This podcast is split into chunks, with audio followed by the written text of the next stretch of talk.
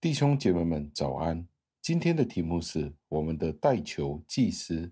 经文出自于希伯来书七章二十五节。经文是这样说的：因此，那些靠着他进到上帝面前的人，他都能拯救到底，因为他长远活着，为他们代求。感谢上帝的话语。加尔文在他的释经书里面是这样子讲论到这一段的经文。人最好的好处，莫过于与上帝联合。上帝是生命与所有祝福的泉源。人自己是不配自己到上帝与上帝有一个结连，因为人本身是犯罪得罪上帝的。耶稣作为中保的角色，是负责向我们伸出援手，带领我们回到天家。希伯来书的作者提到古代的律法。这个古代的律法是什么呢？就是大祭司，就是中保，他担当了十二个支派的名字，在他的胸口上面也有十二块不同的记号。他一个人进入到上帝的圣所里面，十二个支派就在外园里等待他。今天我们也靠主耶稣基督作为我们的中保，凭信心进入天堂。我们与上帝之间就再没有那一副幔子了。上帝公开向我们显现，而且是慈爱的，邀请我们到他的面前。这一段经文接着告诉我们，他是永远活着的，永远活着是一个何等大的保障。基督的爱对我们是何等的伟大。基督为我们活着，不是为了他自己。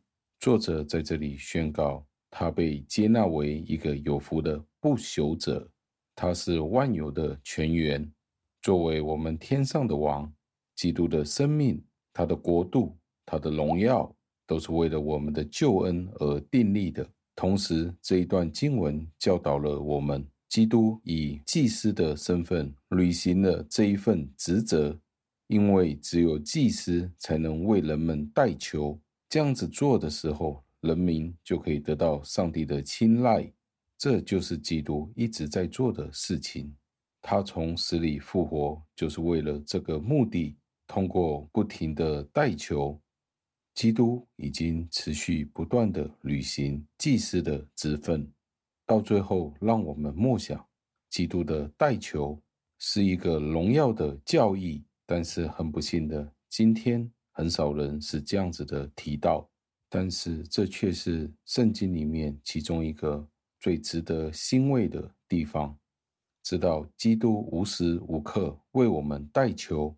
很多时候我们在痛苦与患难当中的时候，也不知道应该如何的祷告。但是耶稣基督就为我们承担了这一份沉重的代价，为我们肩负了代求的这一件事情，就是替我们代祷。你今天是否依靠主耶稣基督为我们代求呢？你如何从这样子的教义里面得到安慰呢？让我们一起祷告，亲爱的恩主，我们赞美感谢您。